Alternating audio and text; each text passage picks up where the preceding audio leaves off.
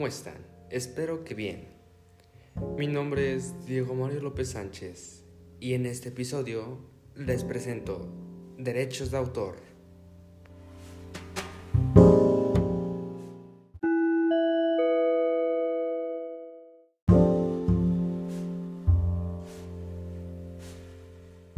Te preguntarás, ¿qué es derecho de autor?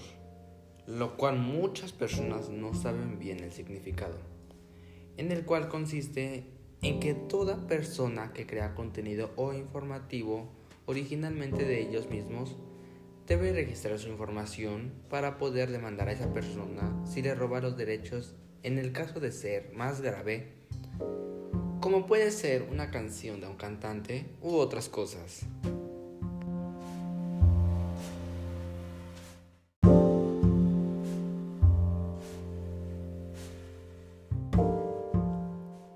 Existen dos tipos de derechos, el moral y el patrimonial, en el cual les empezaré hablando del primero, lo que es el moral, el cual es reconocido como tal por haber creado ese contenido y poder evitar que hagan deformaciones al que lo creó.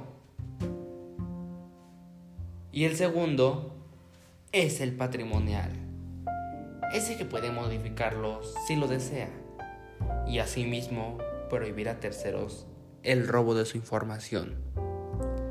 Este derecho debe ser oneroso y temporal.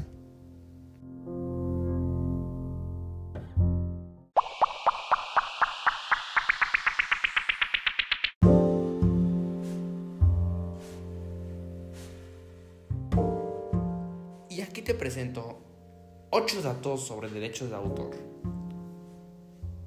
1. El derecho ampara obras, no ideas. 2. El derecho de autor se obtiene por el simple acto de crear una obra. 3. En creaciones colectivas, el derecho de autor pertenece a las personas naturales que participaron de la creación. 4. Al ceder los derechos de tu obra, debes especificar formal y detalladamente los fines, los usos y las aplicaciones autorizadas. 5. Solo se puede ceder los derechos patrimoniales que es reproducción, adaptación y publicación. Y claro, los derechos morales son la paternidad y la integridad de la obra. 6.